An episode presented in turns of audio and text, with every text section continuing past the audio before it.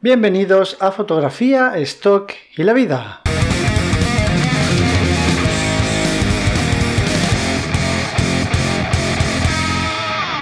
Hola, ¿cómo estás? Eh, yo soy Raúl y este es un podcast en el que hablo de fotografía y fotografía de stock. Eh, digo esto cada podcast al principio y seguro que estás un poco harto de oírlo, pero puede que este episodio será el primero que escuchas, por eso lo quiero aclarar antes de empezar.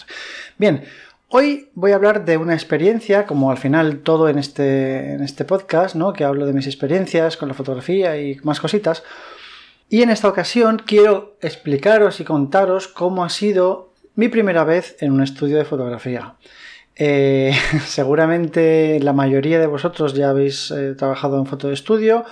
Hay muchos fotógrafos que casi todo lo hacen en estudio, hace muy poco exterior y muy poca luz natural.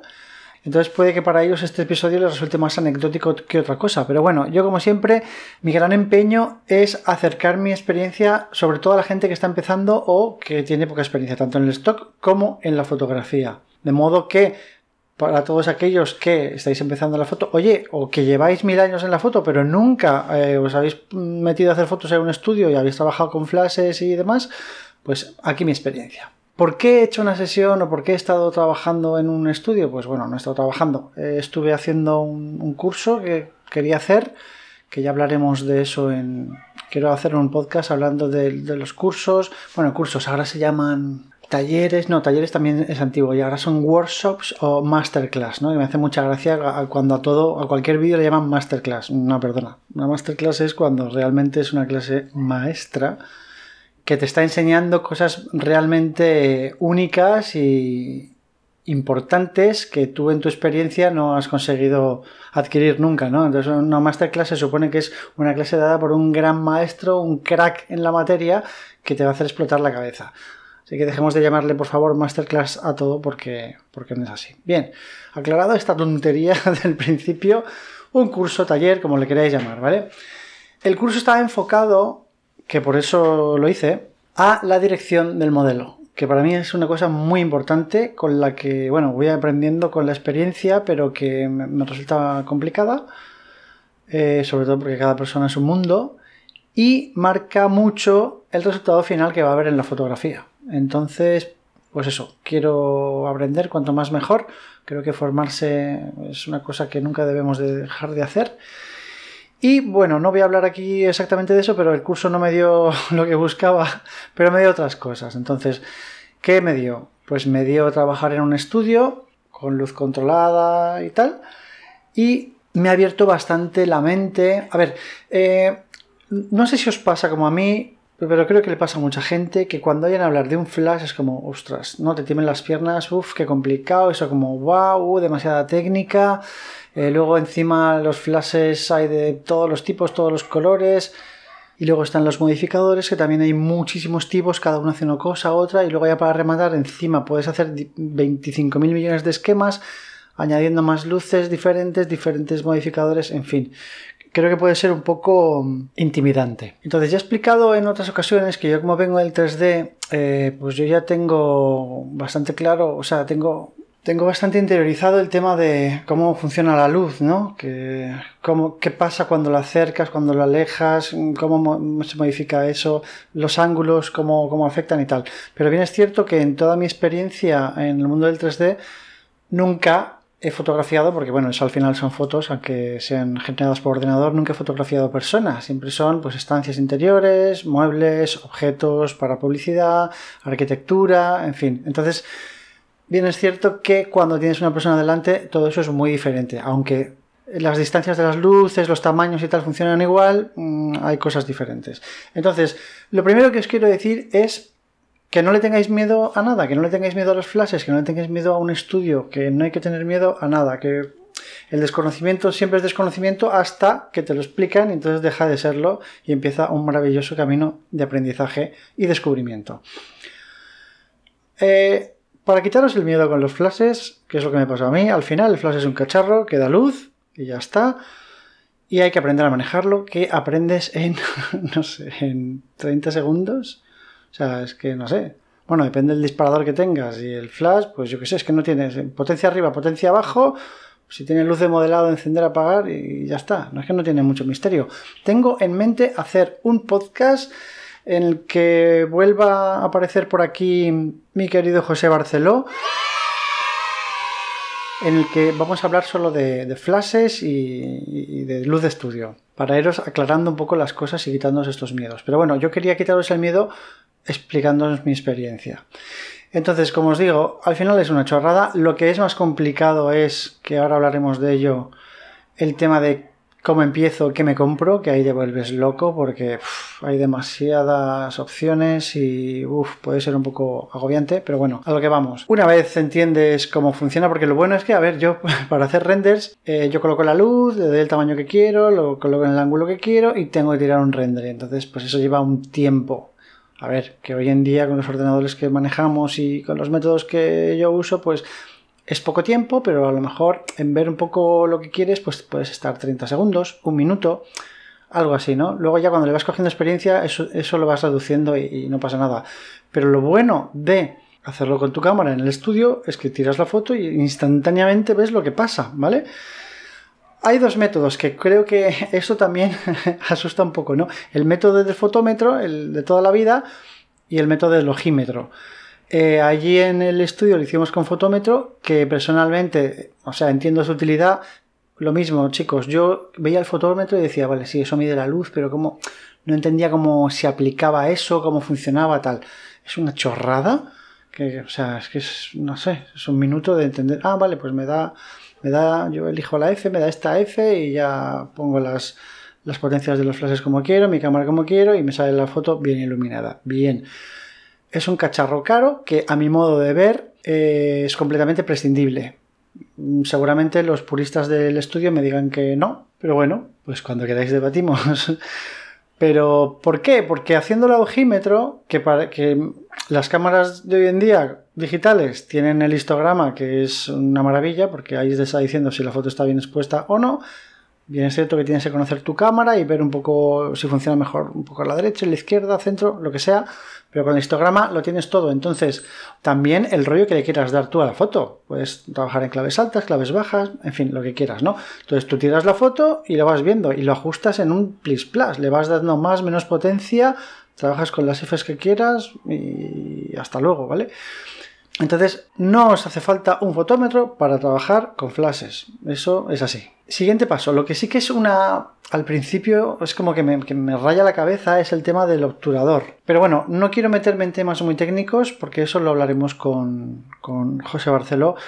Pero bueno, fue una cosa que me rayó un poco la cabeza porque es difícil de entender, ¿no? El flash, como es un destello muy rápido, ya te está haciendo cierta obturación, entonces al final no puedes jugar con el obturador de la misma forma que, funcionas en la calle, por ejemplo.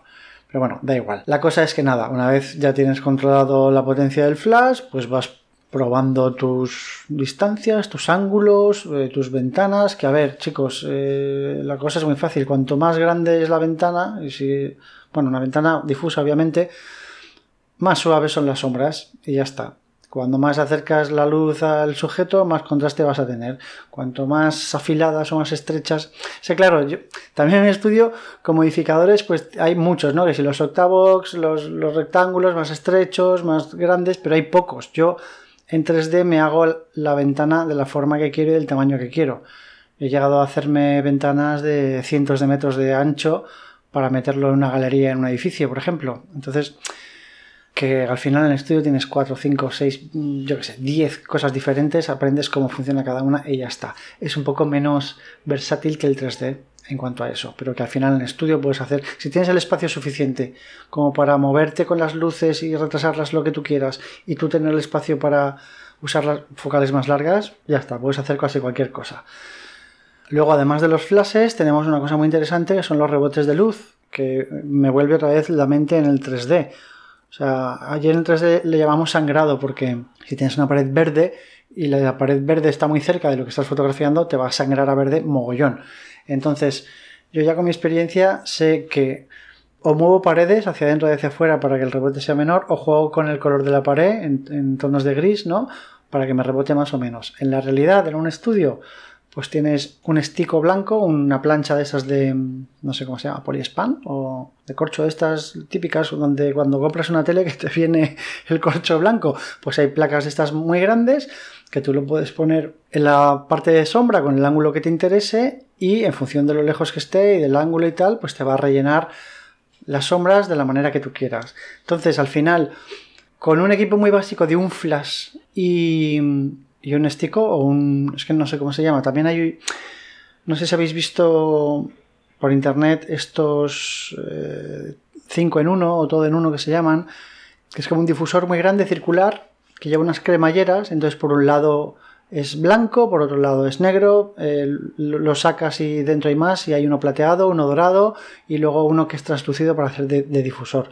Eso es una herramienta que no hace falta que sea para estudio, para, interior también lo puedes utilizar, para, para, exterior, luz natural, lo que quieras.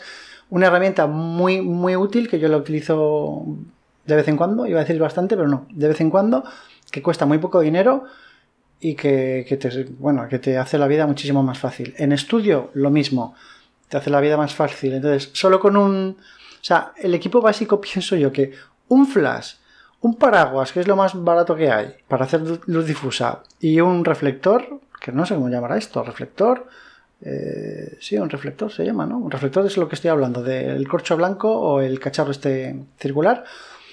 Con eso tienes un montón de posibilidades. Veréis por internet que os vais a encontrar eh, esquemas de iluminación en estudio, hay 35.000 y hay a lo mejor esquemas frikis que tienen 25 flashes. No hace falta, os lo aseguro que no hace falta, ¿vale? Depende de lo que queréis hacer. Si queréis hacer foto de producto compleja con reflejos, refracciones y tal, pues ahí sí que es un poco más complicado, ¿no? Pero para retrato, lifestyle o cosas de estas, un flash, un paraguas y un reflector y podéis hacer maravillas con eso. Entonces, ¿cuáles fueron mis impresiones?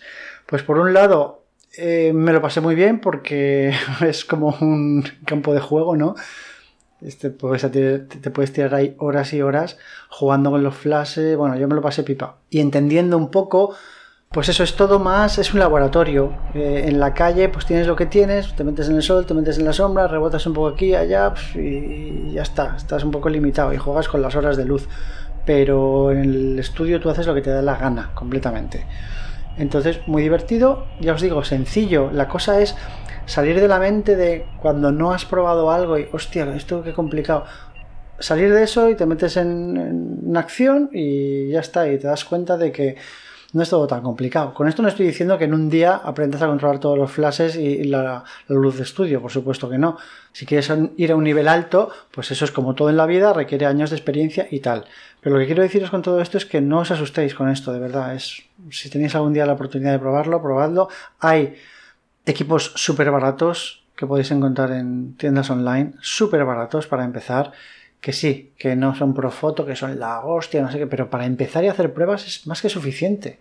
O sea, más que suficiente. ¿Qué más cosas? Vale, me sorprendió un montón. También, bueno, eh, trabajamos con luz continua y, luz de flash para ver la diferencia, ¿no? Básicamente la diferencia entre luz continua y flash, que al principio de los tiempos, cuando yo me interesaba por la fotografía, decía, no entiendo para qué quieres un flash que es más caro cuando tienes luz continua.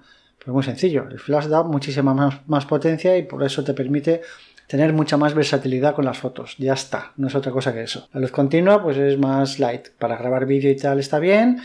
Y en estudio puedes hacer muchas cosas con luz continua. No te hace falta un flash, pero con un flash vas a, poder exprimir la cámara al máximo. Entonces, una cosa que, me sorprendió muchísimo, y claro, tiene todo el sentido, es que yo estoy acostumbrado a hacer muchas fotos en interior con luz natural, ¿vale? Normalmente, a no ser que tengas una pedazo de mansión ahí en la playa con unos ventanales del copón, pues normalmente la luz va justa en función de las fotos que hagas, ¿no? Entonces ya sabéis que la luz es muy importante obviamente para todo, sobre todo para, enfocar bien y sobre todo para que la foto salga nítida, que muchas veces oyes por allá, es que no me salen las fotos nítidas, no me salen enfocadas, tal, tengo un buen objetivo, bla, bla, bla, no saco nitidez. Si no tienes buena luz, no vas a sacar una foto nítida. Es que ya está, es así, no depende de tu cámara ni de nada. Obviamente, cuanto mejor sea la cámara y el objetivo, mejor, pero todo depende de la luz. ¿Qué pasa en estudio? Que la luz es perfecta. Entonces, a mí yo cuando miraba las fotos en la cámara flipaba, decía, madre de Dios, pero qué cristalino es esto. O sea, me salía todo tan nítido, tan cristalino, tan que incluso con el 50 que casi no lo uso porque, bueno, estoy acostumbrado ya al Sigma, que es muy cristalino, y el 50 en comparación, pues me parece bastante, pues eso, poco, poco nítido, ¿no? Pues estaba con el 50 flipando diciendo, pero si es que, madre mía, cuando ponga aquí el, el 35 de Sigma me voy a volver loco. Y efectivamente, súper cristalino y una nitidez, pues eso, muy de luz de estudio, ¿no? Cuando ves una fotografía de estudio, aparte de, por el tipo de luz, que bueno, que el tipo de luz puedes en estudio simular una luz muy suavecita, como si fuese muy natural entrando por una ventana, que el rollo sea el mismo, pero vas a tener mucha nitidez, al menos esa fue mi experiencia y una cosa que me sorprendió mucho. Una cosa que no me gustó tanto es que eh, en cuanto a fotografiar personas, modelos, eh, a ver, esta es una conclusión rápida. Y os digo que saco de una única experiencia. Los que tengáis muchísima experiencia con fotografía de estudio, podéis, mm, no sé, escribidme si queréis, poneros en contacto conmigo y me, decís lo que sea al respecto, que seguramente esté equivocado, pero la sensación que me dio es que si no trabajas con modelos profesionales, como muchas veces hacemos en el stock, porque tiramos de amigos o tiramos de Instagram, de gente que le gusta hacer fotos, o sea, que le hagan fotos, pero que no son profesionales, y todos sabemos la diferencia entre trabajar con un modelo profesional y uno que no lo es, porque la diferencia es inmensa, pues aparte de la facilidad de trabajar con una persona o con otra, la sensación que me ha dado en el estudio es que si, si el modelo no es profesional, es todo mucho más artificial. La persona va a estar más tensa, más incómoda, porque su entorno es todo aséptico, parece un laboratorio, y no le estás dando, a no ser que tengas mogollón de atrecho, que, que el estudio sea pues un estudio fotográfico de los pros o de cine en el que tengas, pues eso, un decorado de la hostia con todo tipo de, de atrecho y tal, que la persona se puede sentir más o menos arropada o, en situación, en general no va a ser así, va a ser una cosa muy fría. Entonces, cuando yo hago fotografía de stock o no de stock con modelos que no son profesionales en, el, en un interior de una casa, de donde sea, en la calle, la persona ya está en un entorno real. Todo lo que, si está encima de un sofá, sentada, lo que sea, pues está encima de un sofá de verdad, en una casa de verdad, todo el entorno es verdadero y quieras que no, es más fácil que la persona esté relajada o esté dándote lo que tú necesitas. Lo que me pareció es eso, que en el estudio con modelos es demasiado artificial y las sensaciones no son no fluyen tanto, es todo más eh, más rígido, tienes que hacer tú mucho más esfuerzo como fotógrafo a la hora de dirigir al modelo y cómo lo quieres y tal. Y bueno, pues nada más, ¿qué más cosas deciros? Bueno, las ventajas obvias, ¿no? Yo me paso la vida corriendo detrás de la luz. Eh, bien porque estoy muy cerca del atardecer, del amanecer nunca, porque yo soy muy malo para madrugar y me gusta dormir mucho. O porque estoy a mitad del día, pero es que la luz me va cambiando todo el rato en, la habitación donde estoy y, tengo que ir cambiando mentalmente todo el rato pues, los tiros de cámara y qué es lo que quiero hacer. En el estudio puedes tirarte pues tres años exactamente con el mismo esquema de luz que no te va a variar en absoluto y eso es una maravilla, ya os digo. Por otra parte, lo que os comentaba al principio, obviamente, bueno, yo parecía que era el único que preguntaba porque me pasaba el día preguntando, o sea, pregunté 300.000 cosas, lo quería saber todo y preguntaba, preguntaba, preguntaba. Y una de las preguntas que más se repetían todo el rato, no solo por mi parte, sino por el resto de alumnos, era, ¿y esto cuánto cuesta? ¿Y esto cuánto cuesta? Porque, amigos míos, en la fotografía de estudio hay 25.000 cacharros, ¿vale? Y eso me pareció un infierno. Porque sobre todo, si quieres hacerlo esto de manera profesional y manera bien y que tu equipo sea bueno, te vas a dejar una pasta ahí, pero vamos, loca. Que si el disparador, no sé qué, que si el adaptador, bueno, los pies para, no sé cómo se llaman, los soportes, no son trípodes, bueno, sí, los pies para los flashes. El adaptador del flash para luego meter los modificadores, el modificador, no sé qué, luego mil cacharros, ¿vale? Y todo es caro. Obviamente, ahora China inunda el mundo con copias baratas de todo. Está la famosísima marca Newer, que no fabrica, sino que coge otras marcas, creo. No sé si en todos los casos, pero en muchos casos es así. De hecho, el, micrófono con el que os estoy hablando es un Newer de estos que me compré ya hace años y me costó 20 euros. Y a ver, no suena de la hostia, no es como escuchaba el chombo, pero, pero creo que es bastante decente por, por 20 euros, ¿no? Pues en iluminación lo mismo, tenéis la marca Newer que tiene todo tipo de cosas que los profesionales me escucharán y me dirán, pero qué aberración es esa, ¿sabes? O sea, eso es una puta mierda. Pues puede ser, pero te va a dar el destello de luz. Es verdad que todos los destellos no te los va a dar exactamente iguales, pero ¿qué más da? ¿Sabes? No estás haciendo ahí fotos de producto para Coca-Cola. Entonces, entre tanta marca, tanto cacharro y tanta cosa, pues eh, puede ser complicado para el neófito como yo aclararse de qué coño tiene que comprar para que esto funcione con esto, para que esto funcione también con esto y con esto otro, pero que no sea incompatible con aquello. Y bueno, puede ser un poco Cristo. Pero eso es como todo en la vida, es empezar poco a poco y vas probando. Insisto, yo no soy quien para deciros nada de esto porque no tengo ni idea. Cuando hablemos con José Barceló, él nos dirá tips y nos dará consejillos de compra y tal. Pero yo empezaría con muy poco dinero probando. Esto es probar, es entrar en un mundo nuevo para el que no lo haya probado nunca.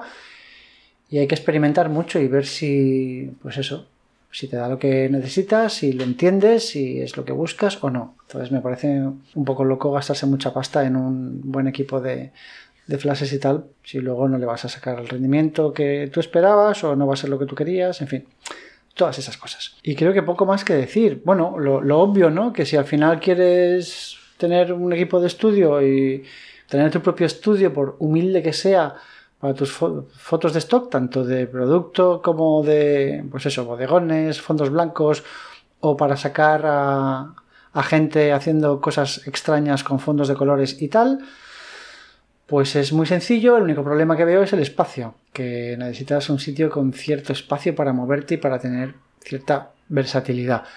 ¿Que lo puedes montar en el salón de tu casa? Pues sí, depende de con quién vivas, a lo mejor no le hace mucha gracia que desmontes y montes el salón cada vez. O bueno, a lo mejor tienes una habitación vacía en la que puedes hacerlo, pero ya os digo que tiene que ser medio grande esa habitación, porque si no va a estar todo muy limitado una habitación de una casa que además tiene las paredes blancas y es pequeña, uff, vais a tener unos problemas de rebotes ahí de la hostia. Lo suyo es tener un sitio apañado y grande. Pero bueno, hoy en día, como en tantas otras cosas, en la ciudad en la que viváis seguro que hay un montón de fotógrafos que tienen su estudio y que lo alquilan por horas o por medias jornadas o por lo que sea. Entonces, pues bueno, habrá incluso eso, que no te alquilan solo el espacio, sino que te alquilan el equipo y puedes no invertir en nada e invertir en pues el alquiler de esos estudios durante unas horas e ir aprendiendo. En fin, una experiencia muy interesante. De momento no me voy a comprar ni un solo flash ni nada, porque yo no lo veo, pero seguro que a mucha gente os va muy bien. Entonces, aquí mi experiencia, espero que os haya servido de algo como siempre y nos vemos en el próximo programa. Muchas gracias y hasta pronto.